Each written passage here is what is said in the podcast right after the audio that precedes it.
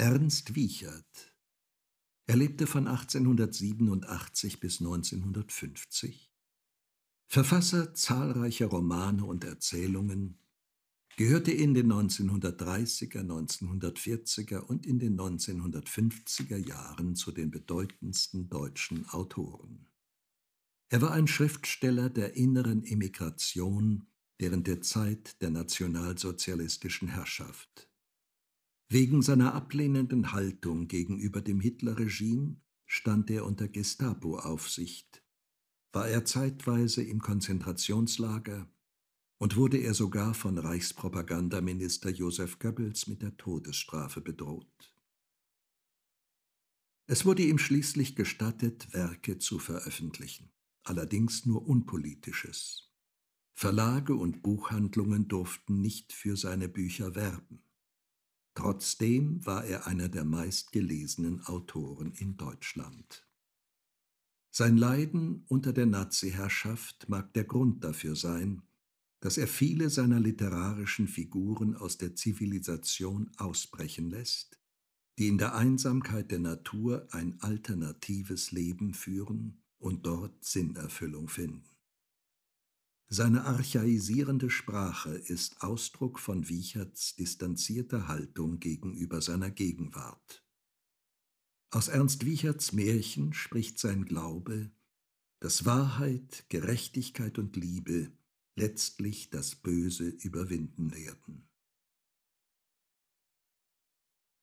Das Hexenkind Ein Märchen von Ernst Wiechert Eine Frau lebte in einer Hütte an einem großen Wald.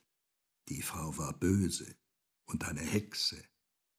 Aber die Leute wussten es nicht, denn sie war nicht alt und missgestaltet, sondern jung und freundlich anzusehen, so dass sich niemand einer bösen Tat von ihr versah.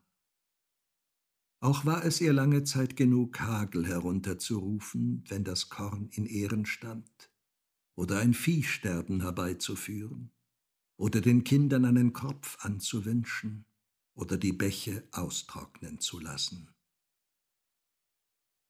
Aber je besser es damit ging und je weniger die Leute einen Verdacht auf sie hatten, desto kühner wurde sie und desto mehr Freude hatte sie am Bösen, so dass sie begann, Kinder, die sie im Wald beim Bärenlesen antraf, in junge Lämmer zu verwandeln, also dass ihr allmählich eine große Herde auf der Heide weidete. Die schor sie zu ihrer Zeit und spann eine goldschimmernde Wolle daraus. Und je mehr Gold sie daraus zog, desto habsüchtiger wurde sie und legte Goldstück auf Goldstück, und dachte sich für ihr Alter ein großes Haus davon zu erbauen, in dem sie in Freuden leben wollte. Nun hatte die Frau eine einzige Tochter, die war lieblich anzusehen und guten Herzens, und sie wusste nichts von den Werken ihrer Mutter. Und wenn sie einmal fragte, wo die vielen Lämmer herkämen, so antwortete die Mutter, dass sie sie eingetauscht hätte gegen heilbringende Kräuter und dass Gott dem Fleißigen seiner Hände Werk immer lohne. Dann war die Tochter zufrieden, hütete still die Schafe und sann nur oft darüber nach, weshalb die Lämmer immer traurig waren und sie mit feuchten Augen anblickten, als ob sie zu ihr sprechen wollten. Und obwohl sie ihnen die beste Weide suchte und dafür sorgte, dass sie immer zum Trinken an das Bachufer kamen, wenn die Sonne stach, so blieb es doch dabei, dass sie ohne Freude waren. Und so wurde das Kind langsam ebenso traurig und bedrückt und wusste nicht, was es davon halten sollte. Und wenn es die Mutter fragte, so lachte diese nur und meinte, Schafe seien eben dumm. Und wer dumm sei, werde auch traurig, weil er nicht wisse, wie schön diese Erde sei. Als nun die Jahre dahingingen, war es der Mutter in ihrer Habsucht zu wenig, was sie an Kindern im Wald traf. Und sie wies ihre Tochter an, alle Kinder, denen sie beim Hüten oder im Wald begegnete, mit sich zu bringen oder sie auch aus der Nachbarschaft zu holen, damit sie mit ihr spielten und sie nicht so einsam sei. Denn mit Schafen allein könne ein junges Menschenkind nicht gut leben. Und waren sie dann alle im Hof oder Garten fröhlich beieinander, So fand die Mutter immer etwas, die Tochter für eine Weile fortzuschicken, und dann setzte sie den Kindern schnell eine Speise vor, die sie heimlich beredet hatte. Und wer nur einen Löffel voll davon gegessen hatte, verlor alsbald seine Menschengestalt und wurde ein Lamm. Und die Mutter trieb sich schnell zur Herde und sagte, wenn die Tochter zurückkehrte, dass alle Kinder sie grüßen ließen und dass sie sie nach Haus geschickt hätte, damit der Abend sie nicht überrasche. Darüber verwunderte sich die Tochter, und zwar je mehr, desto häufiger es geschah. Und am meisten fiel ihr auf, dass die neuen Lämmer vor ihr flohen, so weit sie konnten, als wären sie vom Aussatz gezeichnet. Da wurde sie ganz traurig, kam sich wie eine Ausgestoßene vor und zog sich auch von den Spielen zurück, wenn fremde Kinder im Garten tanzten. Und als die Mutter sie wieder einmal fortschickte, um etwas zu holen, verbarg sie sich heimlich im Garten und sah den Kindern sehnsüchtig zu, wie sie fröhlich waren miteinander, als ob es kein Leid auf der Welt gäbe. Und wie sie so hinter den Beerensträuchern kauerte, sah sie, wie die Mutter eine rötliche Speise in einer großen Schüssel auftrug, die Löffel an die Kinder verteilte und sie fröhlich aufforderte, so viel zu essen, wie jedes Lust habe. Aber dann stand ihr Herz still, als sie sah, wie nach dem ersten Löffel jedes der lieblichen Kinder sich in ein Lamm verwandelte, und wie die Mutter sie mit höhnischen Worten zu der Herde trieb und an den Fingern ihren Reichtum abzuzählen begann. Da verstand sie nun mit einem Mal alles, was die Jahre über geschehen war. Und sie warf sich zur Erde, verbarg ihr Gesicht im Gras und weinte so bitterlich, als sollte ihr das Herz zerbrechen. Spät am Abend erst schlich sie sich in das Haus, gab an, dass sie Kopfschmerzen habe und stahl sich in ihre Kammer, wo sie weinend auf ihrem Bett lag und nicht wusste, was sie tun sollte. Von dieser Stunde an schauderte es sie vor ihrer Mutter. Und als sie zum ersten Mal wieder die Herde weidete, trieb sie die Schafe zusammen und sagte, Ihr armen Brüder und Schwestern, tragt es mir doch nicht nach, was ich unwissend getan habe. Denn ich wusste nicht, dass meine Mutter eine Hexe ist. Ich will mich aufmachen und zu meiner Muhme gehen. Die wohnt tief im Wald und ist eine weise Frau. Vielleicht, dass sie weiß, wie ich euch wieder erlösen kann. Die Schafe hörten ihr geduldig zu, aber ihre Augen blieben traurig und das Mädchen konnte erkennen, dass sie nicht sehr viel Zutrauen zu der Weisheit der Muhme hatten. Doch flohen sie wenigstens nicht mehr vor ihr. Und darüber freute sich das Mädchen so, dass es den ganzen Tag bei ihnen blieb und sie streichelte, wenn sie am Bachufer standen und sehnsüchtig über das Wasser hinaus in die Ferne blickten. Am nächsten Morgen aber machte die Tochter sich heimlich davon und lief durch den dunklen Wald bis zu ihrer Muhme. Die war eine alte Frau und von der Arbeit gebeugt, aber sie sammelte noch immer Kräuter und ging zu den Kranken, sobald man nach ihr verlangte. Das Goldkind ist da, rief sie fröhlich, und nun sollst du dir gleich wünschen, was du essen und trinken willst, denn du kommst so selten, dass Freude in meiner Hütte ist, wenn ich dich sehe aber die Tochter wollte nicht essen und trinken, sondern sie kniete neben der Muhme nieder und erzählte weinend, was ihr geschehen war. Da erschrak die Muhme, aber sie verbarg es und streichelte nur das Haar der Weinenden. Ich habe vieles geahnt, sagte sie, aber ich habe es nicht genau gewusst. Und nun müssen wir zusehen, wie wir es am besten machen. Ich denke, dass ich zum Pechmann gehen muss. Der lebt noch tiefer im Wald, aber er ist klüger als ich, und er wird uns gut raten. Dann musste die Tochter essen und trinken und sich auf das Lager der Muhme legen. Fürchte dich nur nicht, sagte die alte Frau. Siehst du das Eichhörnchen hinter dem Herd? Das bleibt hier, und solange es da ist, kann dir nichts geschehen. Da streckte die Tochter seufzend ihre müden Glieder aus. Und das Letzte, was sie hörte, war der leise Ton, mit dem die leeren Nussschalen aus den Händen des Eichhörnchens auf die Lehmdiele fielen. Am Abend kam die Muhme zurück, und so fröhlich sie schien und so laut sie erzählte, so merkte die Tochter doch, dass ihr das Herz schwer war. Verbirgt mir nur nichts, liebe Muhme, sagte sie endlich. Und wenn es mich das Leben kostet, so will ich die Armen doch erlösen, denn durch meine Schuld sind sie stumm und elend geworden. Da seufzte die Muhme tief auf und zog das Kind an ihre Brust und streichelte ihm das schöne Haar. Sag es nur ruhig, liebe Muhme, wiederholte das Kind, denn ich will alles tun, was der Pechmann gesagt hat. Da trocknete sich die Muhme mit der Schürze die Augen und sprach So also hat der Pechmann gesagt, liebes Kind. Einiges, was die Hexen tun, kann mit Erde wieder gut gemacht werden, und anderes mit Wasser, und noch anderes mit Feuer. Aber das Schlimmste, was sie tun, kann nur mit Blut wieder gut gemacht werden. Und kein Blut ist so stark auf dieser Erde wie eines reinen Kindesblut. Und so sollst du alle Verwandelten um dich versammeln, sagt der Pechmann, und sollst dein scharfes Messer nehmen und dir eine Ader an deinem linken Arm öffnen. Und von dem Blut, das herausströmen wird, soll jedes der Tiere einmal lecken. Und wenn es getrunken hat, so wird der Zauber von ihm fallen. So sagt der Pechmann. Aber ob du es überstehen wirst, liebes Kind, das weiß er nicht denn er weiß nicht, wie viele Tiere es sind, die von dir trinken wollen.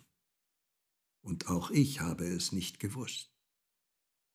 Da weinte die Muhme bitterlich, und ihre Tränen fielen in das Haar des Kindes. Aber das Kind tröstete sie und war ganz fröhlich. Sei nun nicht traurig, liebe Muhme, sagte es. Es sind viele Lämmer, so viele, dass ich sie kaum zählen kann, und keines soll leer ausgehen und wenn jedes nur einen Tropfen braucht, so werde ich es vielleicht überstehen. Und überstehe ich es nicht, so sollst du nicht weinen, sondern mit den Erlösten fröhlich sein.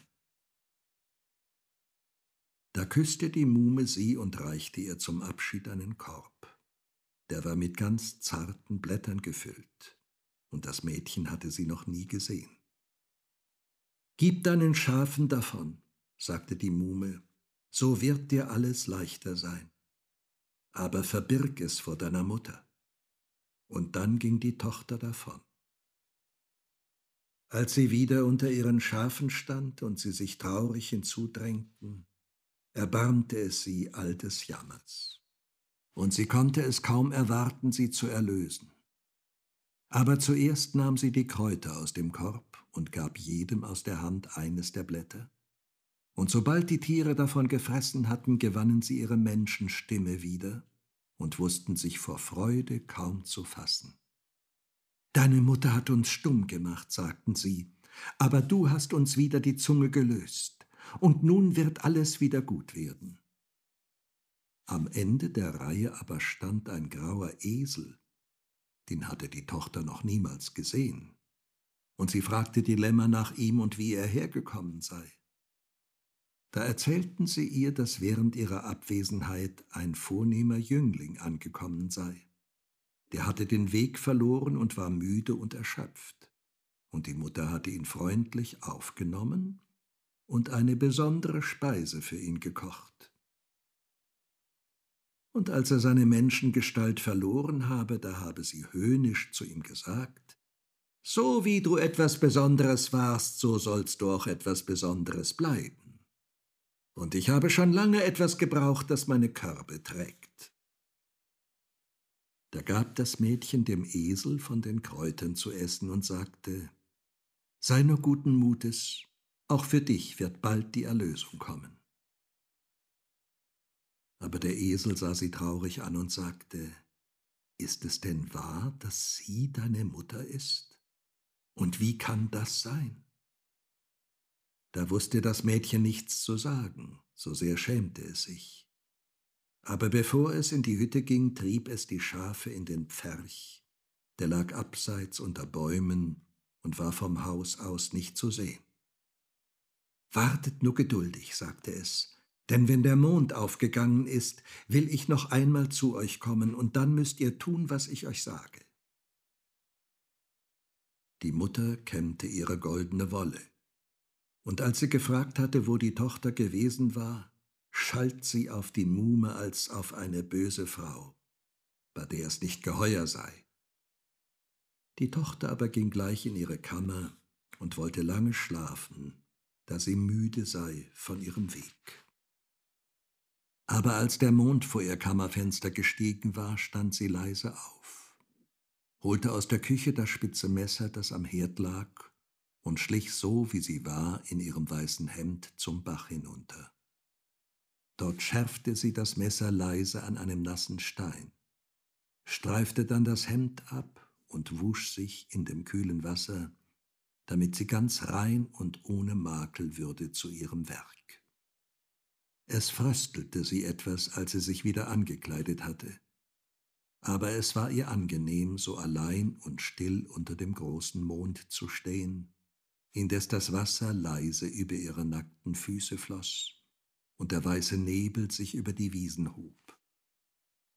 Als sie in den Pferch zu ihren Schafen getreten war, setzte sie sich auf einen Findlingsstein, der neben dem Eingang lag und der noch warm von der Tagessonne war. Kommt nun alle herbei, sagte sie. Es hat der Pechmann im Wald gesagt, einiges, was die Hexen tun, kann mit Erde wieder gut gemacht werden, und anderes mit Wasser, und noch anderes mit Feuer. Aber das Schlimmste, was sie tun, kann nur mit Blut wieder gut gemacht werden. Und kein Blut ist so stark auf dieser Erde wie eines reinen Kindesblut. Und damit nahm sie das Messer und schnitt über eine blaue Ader auf ihrem Arm.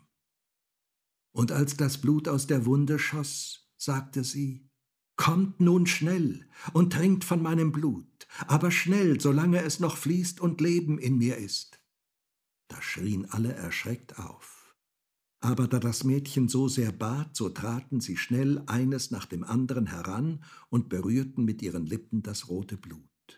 Und wie sie es berührt hatten, fiel die Tiergestalt von ihnen ab, und sie waren, wie sie vorher gewesen waren. Das Mädchen aber sagte, und ihre Stimme war nun schon schwächer geworden, Trinkt nicht zu viel und denkt daran, dass für alle etwas übrig bleiben muss. Da vergaßen sie ganz die Not des Kindes und drängten sich hinzu, damit nicht eines ohne seine Erlösung bleibe. Und das Mädchen sah ihnen ein bisschen traurig zu, wie doch jedes nur an seine eigene Not dachte, und fühlte ihre Kräfte immer schneller schwinden und versuchte zu zählen, wie viele noch übrig geblieben waren. Aber es bewegte sich schon alles in Kreisen vor ihren Augen, und sie flüsterte, Nur einen Tropfen für jedes, sonst bin ich tot vor der Zeit, und niemand wird euch erlösen. Und als sie alle erlöst waren, blieb nur noch der Esel übrig, und als er sah, wie weiß und sterbensmatt das Kind war, weigerte er sich von ihrem Blut zu nehmen, sondern drückte nur seine feuchten Lippen auf die Wunde und presste die Ränder so lange zusammen, bis das Blut gestillt war. Ach, lieber Esel, sagte das Kind, nun muss ich doch traurig bleiben, weil du nicht erlöst worden bist. Aber er sah sie freundlich an und sagte, Meinst du denn, ich würde dein Leben nehmen, nur um das meinige zu retten, wie alle diese hier? Da schämten sich die Kinder, dass sie nur an sich gedacht hatten.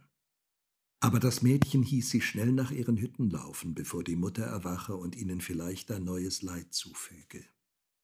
Und sie bedankten sich tausendmal und baten das Mädchen, bald in den Wald zu kommen, damit sie ihm alles Gute zu essen bringen könnten und es sich bald wieder erhole und dann schoben sie das Tor des Pferches zur Seite und liefen quer über die Heide zum dunklen Wald. und noch lange waren ihre Stimmen in der stillen Nachtluft zu hören. Der Esel aber bettete das Mädchen sorgsam in das Stroh der Hürde, ging für eine Weile fort und kam mit einem Kraut zwischen den Lippen wieder. Das legte er auf die Wunde und bat das Mädchen zu schlafen, indes er wachen wolle, dass ihr kein Leid geschehe. Möchtest du denn nicht fort mit den anderen? fragte das Kind und war schon halb im Einschlafen. Nein, sagte der Esel, ich möchte bei dir bleiben. Und wo du bist, da will auch ich sein. Er wartete, bis das Kind eingeschlafen war, und dann trat er in das offene Tor der Hürde und bewachte ihren Schlaf. Die Mutter aber, als der Mond seinen Scheitelpunkt erreicht hatte, erwachte und lauschte aus ihrem Kammerfenster, denn es war ihr, als höre sie das leise Wiederkäuen der Schafe nicht.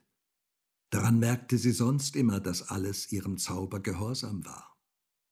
Da warf sie schnell ein Tuch über, vergaß aber ihren Zauberstab und lief so schnell sie konnte zu der Hürde.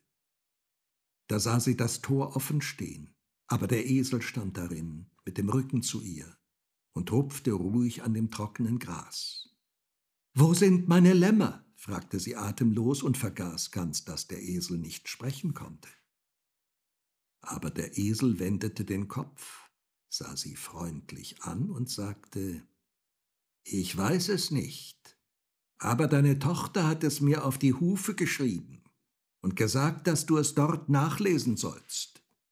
Da erschrak die Hexe, dass der Esel sprechen konnte, aber zuerst sorgte sie sich um ihre Lämmer, beugte sich zur Erde und sagte, Hebe deinen rechten Hinterhuf auf, damit ich es lese. Das tat der Esel. Aber als er ihn gehoben hatte, sah er sich noch einmal um, und dann schlug er mit aller Kraft zu und traf die Hexe vor die Brust, so dass es einen dumpfen Schlag gab und sie tot zu Boden fiel. Da lauschte er eine Weile, ob das Mädchen noch schlief und da er die ruhigen Atemzüge vernahm, ergriff er die Hexe mit seinen Zähnen an ihrem Tuch und trug sie leise ans Wasser. Und als er sie in den Bach hineingeschoben hatte, sah er viele Fische, die glänzten im Mondlicht wie Silber. Es waren viele tausend, und sie zogen die Hexe in die dunkle Tiefe hinab. Und nichts war mehr von ihr zu sehen als das Tuch. Das schwamm auf den kleinen Wellen abwärts, immer weiter und weiter, und war schließlich in der Ferne anzusehen wie ein umgestürztes Boot, das zum Meer trieb. Dann kehrte der Esel wieder nach der Hürde zurück und bewachte den Schlaf des Kindes. Und als die Morgensonne in die geschlossenen Augen fiel, erwachte es und war noch blass und sterbensmatt aber der Esel hieß es sich auf seinen Rücken setzen und ihm den Weg zur Muhme zeigen, denn sie werde wissen, was nun am besten zu tun sei. So zogen sie denn durch den hellen Morgen, und als die Vögel in den Zweigen sangen und die Tautropfen in allen Farben schimmerten, legte das Kind die Hände auf den Hals des Esels und sagte, Ich fühle schon, wie das Blut mir aufs neue zurückkehrt. Aber ich werde erst dann ganz gesund sein, wenn du wieder deine Menschengestalt haben wirst. Da schüttelte der Esel seinen Kopf und erwiderte, Sorge dich nicht, alle Gestalt vergeht, und wenn du lächelst, kann auch ein armer Esel froh sein. Die Muhme musste wieder weinen vor Freude.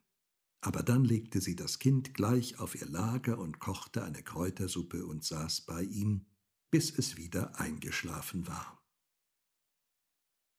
Und dann lief sie wieder zum Pechmann in den Wald, und als sie wiederkam, blieb sie bei dem Esel stehen und sagte bekümmert, Weißt du, was wärmer ist als Blut? Vielleicht, erwiderte der Esel, sei auch du nun ohne Sorge. Denn ich habe geträumt, dass Sterne auf meiner Haut fielen, und da wurde ich wieder wie zuvor. Als aber die Tochter erwachte und vernahm, dass der Esel nur durch etwas erlöst werden könne, was wärmer sei als Blut, schlang sie ihre Arme um den Hals des Tieres und weinte bitterlich. Ich weiß es nicht, schluchzte sie, und mein Blut ist doch das Wärmste, was ich habe. Aber wie ihre Tränen auf den Hals des Esels fielen und an dem grauen Fell herabliefen, sah sie plötzlich, dass sie ihre Arme um den Hals eines schönen Knaben geschlungen hatte, dass alle Tiergestalt versunken war und dass ein paar helle, liebevolle Menschenaugen sie zärtlich anblickten. Ich habe es gewusst, sagte er leise und küsste sie, und nun weißt du auch, dass deine Tränen noch wärmer sind als dein Blut. Und nun wollen wir zusammenbleiben, und nichts soll uns mehr trennen auf dieser Erde. Da blieben sie bei der Muhme im tiefen Wald und schlossen Freundschaft mit dem Pechmann und Sonne und Regen fielen über ihr Glück, wie über die blauen Blumen, die im Moos wuchsen. Und wenn sie einmal am Bachufer saßen und in der Ferne eine Schafherde erblickten, dann fassten sie einander bei den Händen und sagten, es gibt nichts auf der Erde, was ein gutes Herz nicht bezwingen könnte.